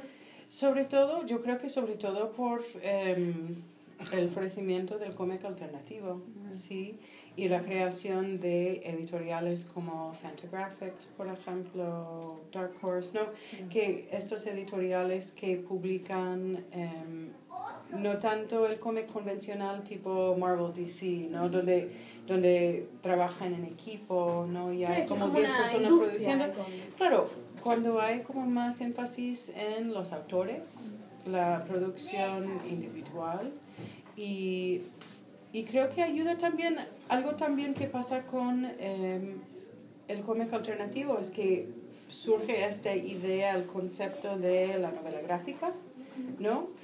Y lo cual muchas veces lo que la gente conoce como novela gráfica muchas veces no se publicó originalmente, ¿no? O sea, cosas que se publicaron en serie, por ejemplo, y luego... Ah, y luego la em, claro, pero esto también de cierta forma ayuda porque entonces estos libros pueden aparecer en las bibliotecas, en las librerías y van cobrando como más legitimidad también, ¿no? Claro. Entonces creo que esto hay más personas que leen cómic, entonces hay clases de cómic en la universidad o en clases de literatura es muy normal ahora incluir una novela gráfica, por ejemplo, y entonces creo que el cómic va, em, tiene cada vez más popularidad, más visibilidad, Sí, y hay más oportunidades para, para autores individuales. Y, y hay, por eso, no sé, hay muchas mujeres que están publicando. Ahora, uno de los cómics que tiene más em, visibilidad en Estados Unidos es de una mujer, de, em, no sé si ustedes conocen, em, Emma Ferris, que, que, que creó, em, en inglés se llama My, My Favorite Thing is Monsters. Sí, sí, un libro muy que lindo es- que sale como dibujado como con lápiz pasta. Sí, sí, sí, Sí. es impresionante. Sí, ella es mayor.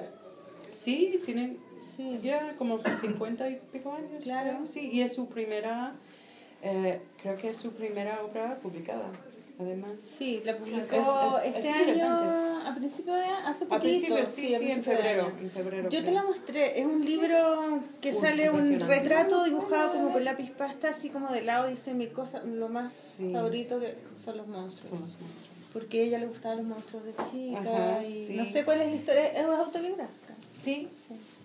Y tiene cosas de color. Ujú. Oye, es Brittany, precioso. La otra vez eh, comentamos también en La Polola una- un artículo que hizo una dibujante, Abril Castillo, de México, ¿te acordás? Sí, qué bueno ese artículo. Y que era muy bonito, porque no me acuerdo cómo se llamaba, pero hablaba como de la mujer en el cómic, o no sé si en el cómic o en el trabajo en general. Y analizaba un poco como... Bueno, no sé, no estoy segura, pero era me lo que yo entendí o con lo que yo me quedé era como esta dificultad un poco de por qué a la mujer le costaba quizás más meterse como en el cómic. Y hablaba, ponte tú, de la maternidad, las labores domésticas, la típica dinámica que, que siempre ha- nos ha mantenido a las mujeres un poco... Como Sí, que hay un momento que vas corriendo, vas corriendo y... Y te sale el hijo.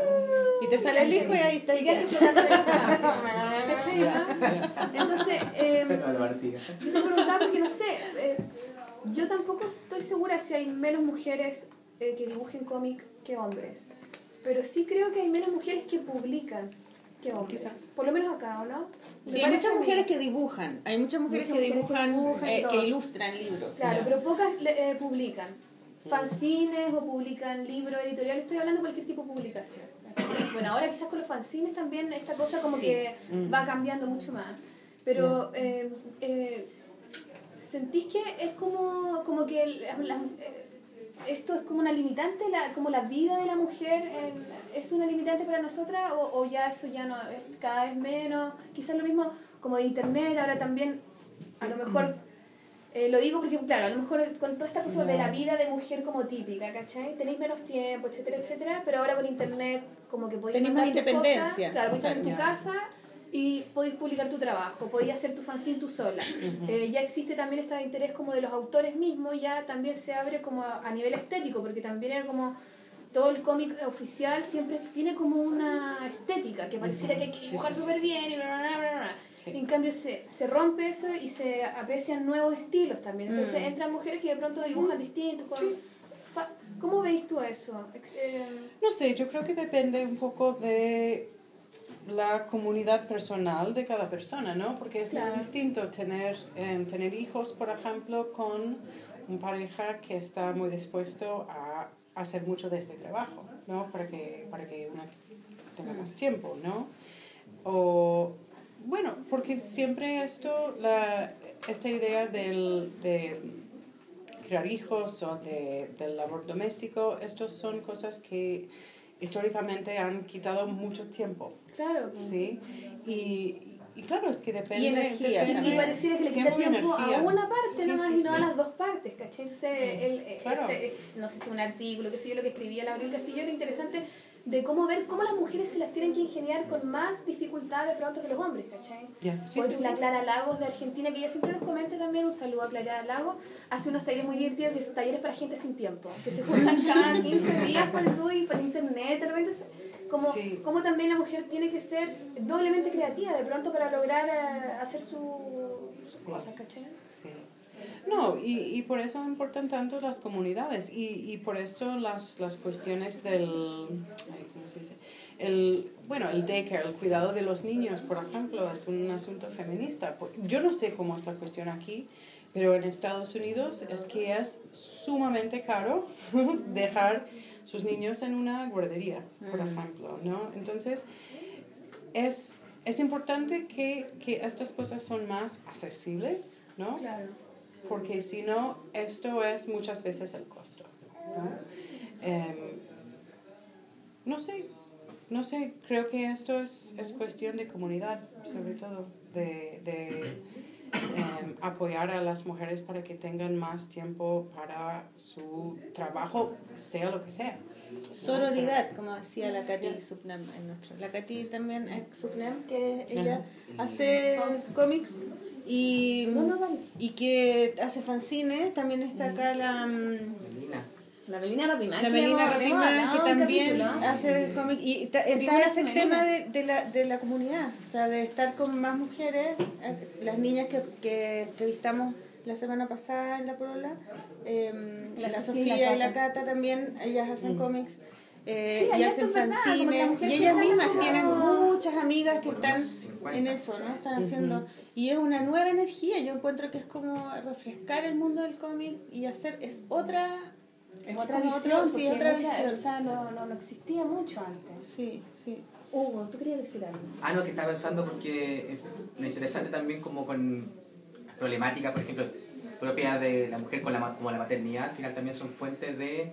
También, eh, pues, de inspiración. De inspiración muchas porque veces, mucha- hay muchos autores que no son del mundo de la- del cómic, más bien de la ilustración, como la Alejandra Costa o la Paloma Valdivia, Claro. que la maternidad la transforman como Mm. un sustrato de su obra. Entonces, la Alejandra hace gremlins para contar su vida diaria con su Sí. Es cómo y la paloma y la dificultad, paloma una también cuenta su todo su proceso del, del embarazo y al final como que Claro. ahí, ahí el cómic funciona efectivamente Sí, como un sí. motor de, Sí, sí, sí. de la vida personal Claro, porque ellas no trabajan en cómic normalmente, pero cuando tienen a los hijos y están en la maternidad y como pff, el cómic es lo único que les ayuda a expresar y a mostrar ese proceso Sí. y no la ilustración, ¿cachai? Como que por eso encuentro lindo el cómic como que te que es una ayuda, no sé. como Tú que también di- te dijiste salvas. eso, que el cómic quizás tiene esa cosa como de necesitar poco.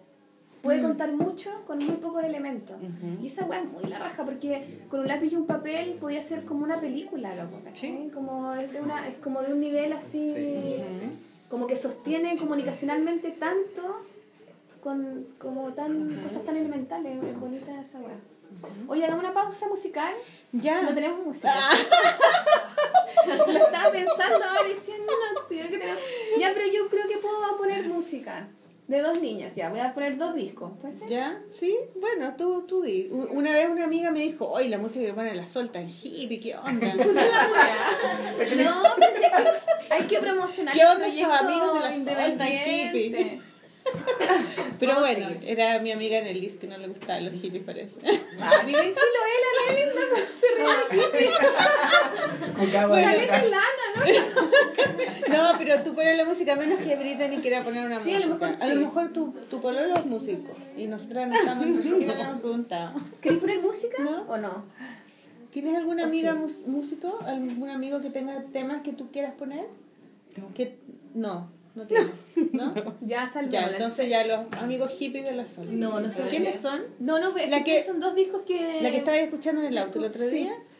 Lo es, odiaste. es bien rara, no es hippie. No, es como conceptual. De eso se trata, pues, bueno, de, Sí, no, está bien, La está bien. diversidad, ¿cachai? Está bien, no? está bien, está bien. Que no me acuerdo cómo se llama, tenía un nombre muy bueno. Ni siquiera disco, te acuerdas pero- cómo se llama.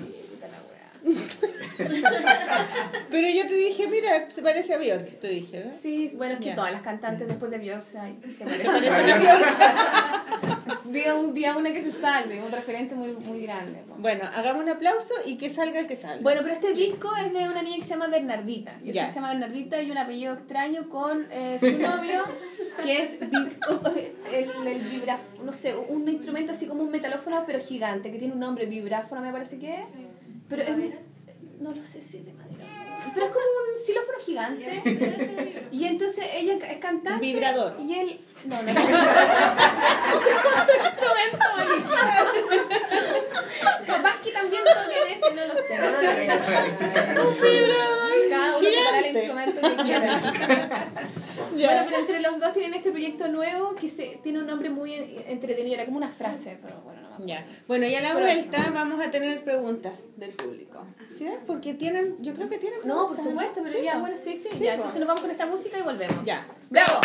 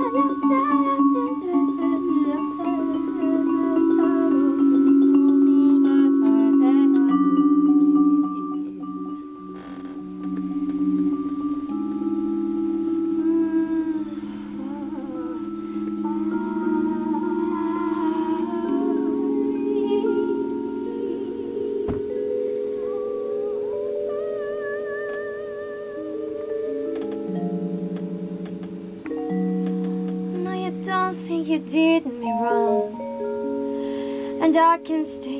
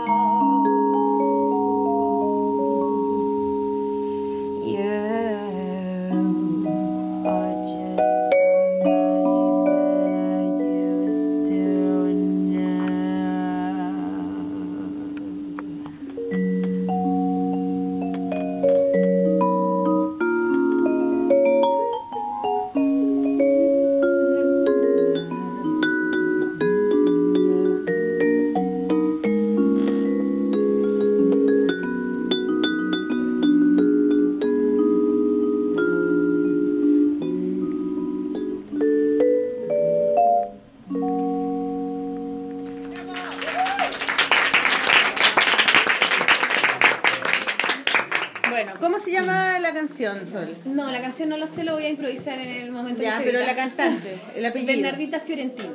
Fiorentina. Con su otra, es, un grupo, pero yo me acuerdo su nombre de ella nomás. El loco no sé cómo se llama. Ya. Pero buena onda el loco también, pero bueno, estamos poniendo galla. es buena la música, revísenla, porque a mí me gustó el disco, es un disco nuevo. Sí, es bien original. Bueno, entonces como les prometimos, vamos a abrir el micrófono porque aquí tenemos un público muy interesante y inter- e interesado. Entonces, eh, para que le hagan preguntas, porque a veces se alargan mucho las preguntas cuando las dejamos para el final. y entonces se alarga, se alarga y yo me tengo que ir a una hora y, y tú también y entonces todos nos tenemos que ir a alguna hora. Entonces, ¿quién quiere hacer una pregunta eh, del público? Tú primero. Sí. No, ahí está bien. Ah, ya. Lo que me gustaría preguntar es cuál es la diferencia entre la mujer que hace cómic fe- eh, feminista latinoamericana y la que es de tu país en cuanto a su historia o la relación geográfica o cómo nos movemos nosotras las mujeres latinoamericanas en torno al feminismo. Súper buena Sí, no, es una muy buena pregunta. Em, yo creo que lo que une eh, el cómic feminista de Latinoamérica y Estados Unidos es la autobiografía en muchos casos. Y, y claro, no, es el- no, no en todos los casos, pero esto es como algo em, que veo como una tradición que viene del, del mismo underground que comentábamos, este trabajo de Phoebe Glackner, de Linda Berry. Um, y claro, lo que pasa es que eh, los matices culturales son distintas, ¿no?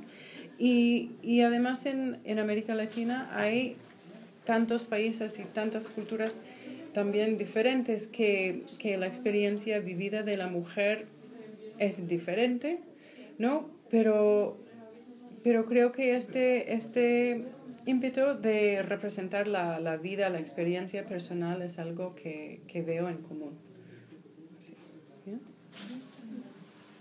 ¿Qué más? Eh, hola, eh, quisiera como que profundizara en el tema de cómo la representación construye cultura, porque hay mucha gente que dicen, ay, pero si son bonitos, que son brígidas las la feministas, ¿por qué me estáis molestando? Porque yo hago un chiste machista, si es solo un dibujito. Quiero que se profundice como en esa idea para que quede más claro. Poder de la imagen. No, bueno, es que, bueno, hay personas que dicen esto, ¿no? Que, ah, que solamente es un chiste, que solamente es tal, que eso, pero, pero es que existen culturas enteras que desprestigian, desprestigian a las mujeres, ¿no? Y cada instante de esto alimenta a esta cultura, ¿no? Y em, no sé, todavía vivimos, tanto en, en América Latina como, como en Estados Unidos, vivimos en culturas donde hay mucha violencia contra las mujeres, donde hay, donde hay menos oportunidades, donde se ve como, em, no sé, personas con menos poder, menos potencia, ¿no? Y y cada vez que la representación, es que, es que es importante que la representación cambie estas ideas, ¿no? Que no hay ninguna otra manera, bueno, además de, por ejemplo, corregir a estas personas que repiten estos chistes, que, que, que creen que estas cosas están bien, pero lo único que, que realmente tiene diseminación masiva, sí, las representaciones que hay en el cine, en la tele, en, el, en los libros, en el cómic. Esto es lo que está viendo todo el mundo, ¿no? Entonces es muy importante que estas representaciones resistan eh, estas ideas problemáticas y no, no las refuerzan.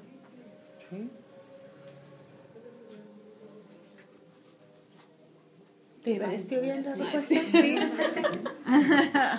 ¿Quién más? ¿Paloma? Hay que tener una postura en la labor creativa siempre. Sí, eh, que el, el otro día cuando también presentaste me quedó dando vuelta esto de que, bueno, podemos exigirle realmente también a todas las mujeres que sean feministas. Eh, o sea, que de repente también el- el- está el tema de los lectores poco críticos que, que tiene que ver con la instauración de, de que, es- bueno, si en una revista ya hay un tema como no feminista de alguna manera el discurso es patriarcal, eh, son los mismos lectores que de alguna manera sí sienten como, eh, ah, ya esto está validado porque sale acá en un medio masivo, pero también se le puede pedir a todas las mujeres ser feministas si no se dan cuenta de alguna manera que están sometidas en eso y, y más allá de eso como como mujeres tenemos como que exigir eso entre mujeres como que a mí como que la solidaridad femenina igual es importante y de repente es compleja no sé qué Ya, ¿cuál, es, ¿Cuál es la primera parte de la pregunta? no hice ninguna pregunta Te pillaron, te No, pillaron. pero sí, Pero sí, yo sí, creo no que sé. es importante, claro. Yo hice esta pregunta en la charla el otro día porque realmente no, no sé si la puedo responder exactamente. ¿Cuál es la- responsabilidad ¿no? de las mujeres? Eh, pero yo creo que, bueno, si, si es que nosotras no, no. Em, y, y sí, creo que debemos exigir, ¿no? Claro, no es que no se debe, yo no digo, por ejemplo, que no se debe publicar algo, ¿no? Pero, pero creo que tenemos derecho de decir, oye, esto no es... No, y, y creo que por esto existe también em, el- la crítica cultural, eh, los académicos, las personas... eh, es importante que hay gente que, están, que reconocen estas fallas, ¿no? Y, y que las señalan también. A la misma vez que reivindican los que están haciendo trabajo más, bueno, trabajo feminista, ¿sí? Creo que hay estos dos lados, ¿no? Tenemos que apoyar, primeramente, a la producción que sí es feminista, que sí es positivo para, para todos, y, y criticar, ¿sí? Criticar las fallas de, de, de estas otras cosas. ¿Ya? O sea, sí. La respuesta es sí. que sí. ¿Alguien tiene otra pregunta? Por allá, por allá, ¿no? ¿Nadie? ¿Los hombres no quieren preguntar? Da miedo. ¿Les da miedo? Hola, eh, yo leí hace poco, hace poco como un año, más o menos, que recién dentro de 80 años podríamos esperar una igualdad más o menos entre el hombre y la mujer. ¿Tú qué? 80 años, concha su madre, no te puedo creer. Porque era una cuestión como generacional, que de aquí a tres generaciones no. Nos fuimos a la mierda, güey. Oye, espérate, ¿dónde leíste eso? ¿Quién lo dijo? ¿Maitena? Susanita. Susanita fue. Los, estudios del CERNAM No. Ah, que- que ah, en Chile, en Chile, en 80 Ah, años más, puede que tengamos igualdad. Puede, puede que. Es una cosa- Hay una esperanza. Hay una esperanza, pero no.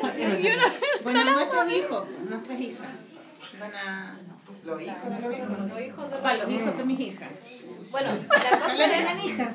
Abueliqui, abueliqui. que eso se da por una cosa generacional. Pero mi pregunta es, ¿cuál crees tú que es el impacto de la cultura y el entretenimiento, incluyendo el cine y el, el cómic, en este cambio eh, ay, de pensamiento? Sí, de paradigma. Y si crees que va a ser posible, porque en realidad 80 años es caleta. Por lo menos yo trato a mi sobrina igualdad para todos, pero ponte tú, mi abuela es... Ya. Si, si existiera mi abuelo, yo creo que sería mucho peor. Es- y, y es un poco, es un poco este, lo que estábamos comentando este momento entre Mafalda y su mamá en la cocina cuando entra y está hablando de, eh, mamá, ¿qué piensas de este, de la liberación de la mujer? Y, y encuentra a su mamá y está como, En "Ay, cuatro patas. Ay, pobre, pobre. No, es un poco así, ¿no? Em, bueno, yo creo que, porque habías preguntado eh, sobre la importancia de, de, de la representación en el cine, en, en estas cosas, ¿no? En la cultura del entretenimiento. Sí, no, yo creo que es fundamental, porque esto es lo que más, esto es lo que, que es lo que une, bueno, es la, la, la cultura popular, lo que une a, a la gente. Esto, los programas de televisión que todo el mundo ve, eh, eh, las películas, las películas como más populares. Estos son, como decía Sol también, sobre, bueno, una cultura, son un conjunto de, de gente que, que conocen las mismas cosas, ¿no? Claro. Y estas son las cosas que conocemos, ¿sí?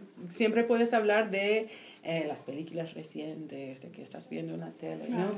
Y, y por eso creo que esta representación es, es fundamental, es, es quizás la cosa más, más importante, Ya. ¿sí? Porque... Sí, y- porque lo otro que tenemos son políticas y educación, pero la educación en Chile eh, más o menos no más en cuestiones de igualdad. Y, y, y estas cosas son importantes, pero no creo que tienen el mismo poder. Impacto, claro. No, no, no tienen el mismo impacto. No, porque las cosas creativas llegan a las emociones y desde ahí yo siento que se producen los cambios más esenciales y más reales de una persona. Y tiene un no público porque te digan limitado qué hacer y también. que no, Ya. esto te vamos a meter preso, esto no.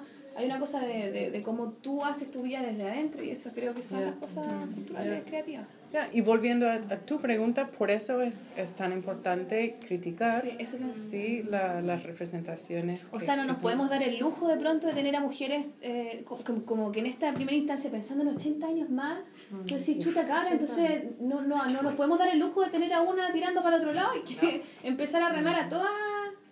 Claro, pero no es que en ¿cachai? 80 años más de un día para otro va a cambiar, es que va a ir cambiando paulatinamente y, y, ca- y de a poquito y hasta Sí. que en Claro, a 80 lo mejor en esta ya- primera instancia claro. necesitamos un discurso súper sólido. Y después, quizás con el tiempo, a lo mejor podemos darnos el lujo de tener a una que diga una cosa un poquito más para allá, un poquito más para el otro lado, un poquito da lo mismo, ¿cachai? Mm. Pero por ahora, quizás el, eh, hay que sembrar el germen nomás. El monstruo crecerá después. es, que, como es que yo creo que igual estamos hablando todavía de gente que, eh, que estamos en la ciudad, en la capital. Bueno, Sí. Pero si uno se va así como al pueblo X en el campo, o sea, si podemos llegar ahí con un cómic, con una- algo que se, alguien se pueda llevar al baño, ¿cachai? Claro. Eh, es un cambio, impacto, po. sí. Sí, es verdad. No va a venir de ningún otro lado, no va a venir de la academia. Tiene que venir de la cultura del entretenimiento, finalmente.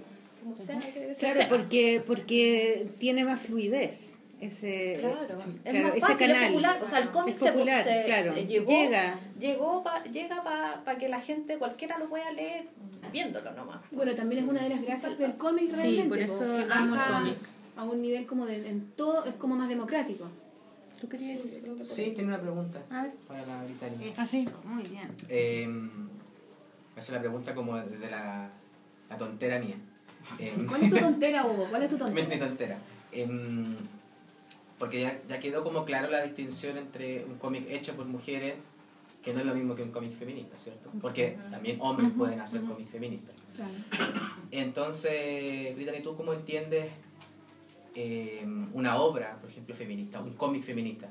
Pensando, por ejemplo, que mm, en un momento Katniss del Juego del Hambre era como una, un ejemplo de mujer empoderada, pero en realidad remite a un también un modelo como de, de fuerza muy masculina. Es como una heroína masculinizada. Como, Eh, como no- la nueva película de Wonder Woman. que también que, que- que al final como que se habla como que parece que el discurso del empoderamiento femenino tiene que ser como desde ah, nosotros vamos a la, a la- lucha igual que los hombres y quizás no necesariamente sea ese un modelo también de, de mujer pensando que así como no hay un solo hombre hay muchos tipos de hombres también hay muchos tipos de La mujeres masculinización de la mujer. Claro, entonces como que, ¿cómo, cómo entiendes tú un poco ese, esa, ese conflicto? Para, para mí, para mí es súper conflictivo de entender cuál sería como, entre comillas, una representación válida de la mujer y que esa representación de la mujer opere como una como hacia la igualdad, por decirlo así, como género. Ya. Qué No, pero- difícil, ¿eh? Sí, sí. Eh, yo creo Pero que. que menos no, mal que lo tiene que responder sí. la nosotros. Oye, oye, ¿ustedes quieren responder algunas preguntas también? Tú eres la estrella, tú eres la estrella. Ay, qué bien. No, sí, es una No, es que, es que yo creo que hay, hay casi tantas posibilidades como hay mujeres, ¿no? Es Sí, que, sí. es que, es que hay, hay diversos tipos de, de posibilidades de representación, de expresión feminista. Lo, creo que lo fundamental es que resiste como, como estos paradigmas patriarcales, ¿sí? Que, que resiste los, estos mismos modelos ¿no? que, que se han reprodu- reproducido tantas veces, ¿sí?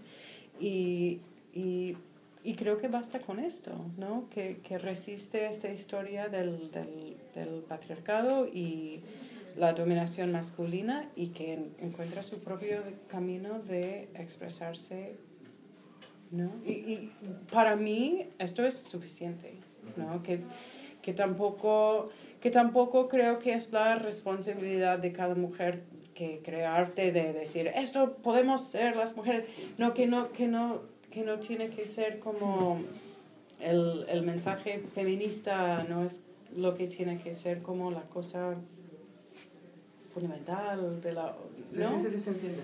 pero ya entonces creo que, que hay muchas muchas Es posibilidades que yo te preguntaba porque lo pienso en esta misma idea de que generalmente para las mujeres que sobre todo hacen como un cómic feminista, el vehículo es, es, por ejemplo, la autobiografía. ¿Cierto? Sí. Pero eso también como que termina limitando la producción de la mujer y pareciera que al final el cómic de mujeres siempre tiene que, Tiene que es ser de mujeres. Sí, sí, sí. ¿Y, ¿Y qué pasa con otros ámbitos de creación como la fantasía? Por ejemplo, hasta el mismo los superhéroes. Entonces, Sí, pero sí. para poder equipararse a un superhéroe tiene que ser casi como también igual de fuerte que un Claro. Superman. Entonces yo creo que ahí, ahí esas tensiones son las que a mí me parecen más interesantes. Creo que de hecho, por ejemplo, en Marvel una de las superheroínas más populares actualmente la chica ardilla, que es como una cosa como Ya. sui generis, así como fuera del lugar de, de lo habitual, pero cómo entonces la representación, a mí me parece que ahí hay un tema como a, a tocar. ¿Será la autobiografía solamente el único espacio para hacer...? No, no, definitivamente no. Y yo pienso en cosas como cuando, cuando hablas de, lo, de la, los superhéroes, por Sí. ejemplo. eh, pienso en, ¿cómo se llama? Cecil Bell, Defo, por ejemplo, que es una superheroína, pero, pero de una chica sorda, ¿no? Mm. que explora su, su propio mundo y, y es una heroína, pero, pero no del mismo, no es el como Sí, el hiperpoder, ¿no? Sí, Que, sí. que es más bien en su capacidad de entender el mundo, ¿no? Estas cosas. Y, y yeah, es, es, una, es un modelo alternativo. Sí. ¿sí? Que, y claro, porque no digo, no es que, no es que cada, claro, tienes mucha razón, que no, que no todo el cómic feminista es necesariamente autobiográfico y a veces podemos crear como estos Claro, este como si fuese el límites, ¿no? Como que, bueno, entonces tienes que contar tu vida con todos los problemas. Y, y claro, no, no es así. No, yo creo que como dice la Brittany, esta cosa como reflexiva, como cualquier Sí. cosa, cómic feminista debiese ser como, Autoconsciente, de un cierto modo. claro, autoconsciente, como darle vuelta a lo establecido al final. Finalmente, cuando tú le das la vuelta, sea cual sea el camino que tú elijas en esa vuelta, Sí, porque puede puedes hacer a ficción. lo mismo. Puede hacer ficción y el personaje de ficción es el que es, actúa como feminista. Y no tiene por qué ser tu historia, pero uno puede construir historias Sí, sí. Claro. que tengan algo de, lo tuyo, pero. Bueno, nosotros siempre hemos hablado, que al final todo lo que uno hace, independiente de donde sea, siempre es autobiográfico y al revés, todo lo autobiográfico siempre es un poco de ficción. Entonces, Claro, están las dos cosas. Pero yo creo que al final, le- como el discurso más feminista en el cómic, como que se ha podido desarrollar gracias al cómic de autor. O sea, como... Sí, eso sí. Yo creo O que sea, eso es el sí, cómic sí. de autor. Claro, Sí, porque sí, como sí. a Sí, diferencia del cómic como que nace desde la publicación masiva, desde el diario, después desde la industria y de alguna manera es Desde la un encargo, industria, claro, finalmente, es la claro. industria la que hizo cómo se tenía que llevar el cómic. Mm. Entonces de alguna manera en, es, en ese espacio no había ninguna reflexión y de ahí mm, el que el cómic por muchos años fue como el- la creación de arquetipos súper negativos para la mujer. Porque Entonces, reproducen esa misma cultura, están cargados por esa misma cultura. Claro, y, y, y, y en- yo creo que en algunos lugares sigue siendo igual. O sea, en, en, en Norteamérica creo que igual ha cambiado más el tema de Marvel, el hecho que también ya hay un grupo, Sí, sí, pe- sí. bastante, pero todavía todavía falta, pero ahí va. Pero claramente, el- como la creación de discursos feministas nace de la posibilidad de que las mujeres, o sea, que las mujeres han podido tomar el papel y hacer algo ellas. Sí. Pero bueno, hay problemas hasta la lectoría también, que, que importante también la modificación de los lectores, porque de hecho, a pesar de que Marvel tiene, tiene muchos personajes femeninos como muy potentes ahora y como equipos completos, recién, así como a finales de julio, hubo una polémica de una editora de Marvel que sube una fotografía a, a su Twitter eh, con, con el grupo de compañeras así tomándose un milkshake, así como pasándola bien, y la bombardearon de comentarios de que eran como nerds falsas, que, que por, que- ah, mal, por eso, que, por eso que era quizás más no está tan sí. mal, o bajar- han bajado como la calidad, entonces, y, le y los peores comentarios obviamente iban por mensaje interno, y, y no ha sido la única instancia en donde mujeres han tenido que, por ejemplo, cerrar su Twitter, autora, por, por los comentarios que le llegan de los lectores, por ejemplo, del mundo de los superhéroes. Entonces, es que ese mundo no hay. Ah, sí. y que ese mundo No vayan a ese mundo. ese mundo no. Es que no. cuando, cuando dejen de matarnos, ahí vamos a poder ser Sí. superhéroes. po. Claro. Vamos a Sí, DC, Sí, parece que por ahí va el- Pico Pero con los mientras- superhéroes, weón. Mientras nos están matando, no, no podemos hablar de otra cosa. po. sí, sí, es verdad, es verdad. ¿Cómo voy a tener estar pensando en otra cosa? Oye, hablemos, ya no, no hay más preguntas, ¿cierto?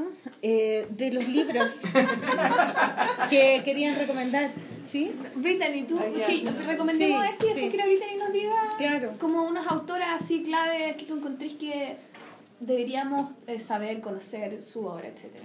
Pero primero vamos a recomendar este libro. Ajá, ajá. Tienes tiempo para pensar. Sí.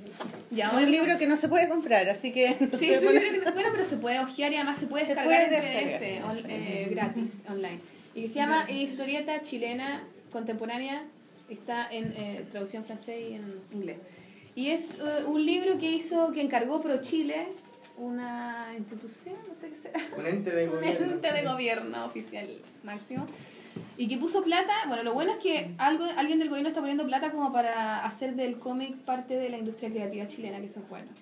¿Cachai? Y lo llevaron a este catálogo, es una especie de catálogo de distintos autores, varios, muy diversos, hombres, mujeres, etcétera Y se lo han llevado a Estados Unidos, a la Comic Con, creo que fueron a San Diego, Sí, a- Angoulême en Francia. fueron a Argentina también, a Buenos Aires y no sé qué más. Pero está bueno igual, eh, está, lo, pueden lo bueno es que no está a la venta y lo bueno es que lo pueden descargar todos en PDF. Podemos poner el link en, eh, en el blog de la Polola. No sé si tú quieres Súper. agregar algo. No, nada, nada. Sí, em, ¿qué, ¿qué libros quieres tú recomendar? Eh, bueno, primero yo diría, eh, pensando un poco en autoras eh, latinoamericanas, pues las dos más importantes están aquí. Maliki y Sol, obvio, obvio. No, Pero después de nosotras. pero obviamente. después... No, no, yo, eh, yo recientemente, eh, lo que pasa es que mi investigación ha centrado sobre todo en los últimos años en la producción feminista en Latinoamérica, que, que ha clu- ha incluido mucha producción de, de perspectivas masculinas, ¿no? Pero recientemente he estado trabajando con el, el trabajo de Meliki, por ejemplo, y también de Power Paula. Em, entonces yo estoy viendo em, la- las obras de estas autoras, sobre todo. em, y a mí, claro, Mira la una- Maliki, mira la Maliki. Tomate, yo- le hice un regalo porque estoy, estoy muy emocionada de que me haya incluido y que me estén estudiando. Me siento como un libro. Sí, pues, sí, sí, sí. Entonces, cuando publico, cuando publico el artículo Ya. sobre diario íntimo, entonces te mando una copia Oh, y la, la próxima vez que hago PowerPoint, tú estás. la próxima vez sí. Muy bien. La próxima vez sí. No, pero me interesa también em, saber, oír de ustedes, bueno, después quizás sí, a- a- al salir, eh, a mí me gustaría comen- eh, eh, conocer más, más autoras chilenas mientras estoy aquí. ¿Compraste ¿no? algún Entonces, libro de otras autoras acá? ¿Encontraste eh, algo? Compré, sí, compré algunas cosas el otro día, ahora no me acuerdo. Es que yo soy malísima con los nombres, es que los nombres me cuestan un montón, entonces no me acuerdo los nombres. Em, pero claro, cualquier recomendación entonces que ustedes tienen después también, Hugo me ha ayudado mucho con, con algunas Tú cosas. hiciste y- en Facebook un llamado así, ya Ajá. enumérense. Así que va a tener el listado completo de Ya, sí, nada más, chiquillas. perfecto, Sí, perfecto. qué bien. Sí. Gracias Hugo por hacer esta Sí, gestión. sí, gracias. Y, y gracias a ti Brittany por haber venido. Ah, ustedes. y gracias, a ti gracias. Maliki Muy. por ser un Oh. abierto. y presentarlo, weona, súper bien. Es que, es que encontré súper bacán, como te dije la primera vez, que alguien que fuera de la- del mundo académico, como que es el mundo como inteligente, como iluminado, de, como, como de Grecia. Si así. no ves, como con unos baños colgando, así, inteligente. pues. Diga que el cómic es importante. Y eh, sí. yo creo que para todas las personas que trabajamos con cómic, no solamente los autores de cómic, los autores y también las personas que, que, que estudian el cómic, como la Paloma, por ejemplo, eh, que, que llegue alguien de, de ese otro mundo que, que diga eso, ¿no? que lo valide, que no es que nosotras creamos que no es importante, lo, de hecho todos sabemos, para nosotros es lo más, para mí es lo más importante, pero, pero también es, es importante que otra de fuera llegue esa validación y entonces yo te agradezco porque no solamente me llega a mí, sino a todas las A todos, mujeres que hacen claro. cómic y a, las- a los hombres que hacen cómic de autor también. ¿no? ¿Cierto? Sí, beso. Sí. ¿Qué hacemos? Nos vamos con música. Eh, Nos fuimos como deprimidas, estoy pensando en los 80 años, weón. Que, No, yo, yo estoy un poco, yo quería ir al baño, ese es mi problema ahora. Y, y soy, Mamaliki, ¿Y qué van a llegar? ¿Y qué va abierto? Esa, esa viñeta había que no bueno, y que van a llegar mis hijas porque están con el papá ahora, entonces van a llegar a mi casa y yo no voy a estar, entonces se va a enojar. Y a la cagada, a la, cagada. maternidad siempre. Otro, otro, otro libro. Madre, ya. Eh, ya nos vamos con música, yo voy a... Y Brittany, ¿quieres decir algo Sí, para sí. despedirte? Y para despedirte de Chile, ¿algún mensaje para las Pico en el ojo de... Pico en el ojo de... No, nada, Brittany, no importa. No, pero muchísimas gracias por, bueno, por, primero por invitarme a la Polola eh, y a ustedes por haber venido también, sí, que, que yo he disfrutado mucho de mi tiempo en, Chile, sobre todo en Santiago, sí, y, y no, para mí también es, es que uno nunca sabe, bueno, me gusta ver que, que hay gente ¿no? interesada en estas cuestiones también, ¿no? porque yo como académica a veces yo voy, doy, doy charlas y hay como dos o tres personas que están... Pero no, yo veo que aquí también es que hay mucha gente que están, que están interesadas en estas cuestiones y, y esto también es, es importante para la cultura del cómic y, para apoyar a autoras ¿no? del cómic y tal. ¿no? Y gracias entonces a ustedes también. Un aplauso Un para aplauso Brittany. para el público de la. Para Galería Plop también.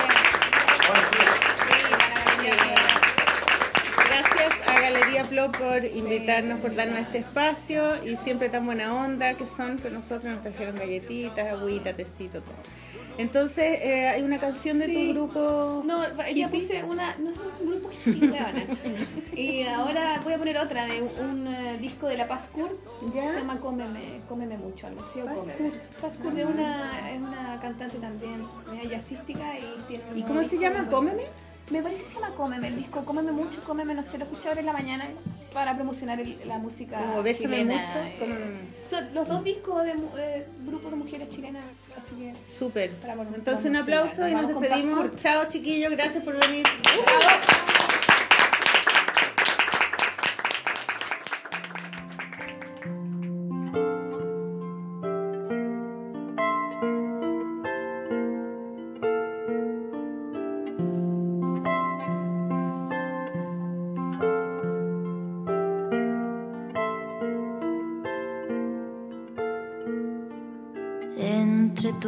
boca y mi boca se extiende un paisaje de bosques inmensos y cielos gigantes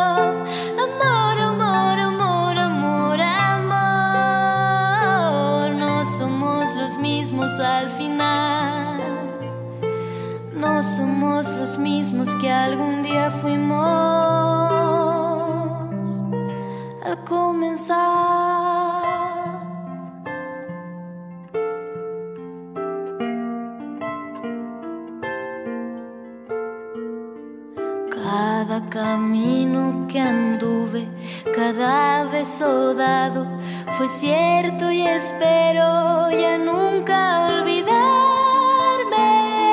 de su luz. Fuiste la clara esperanza, arrebato del alma, la fiebre y la calma, la pena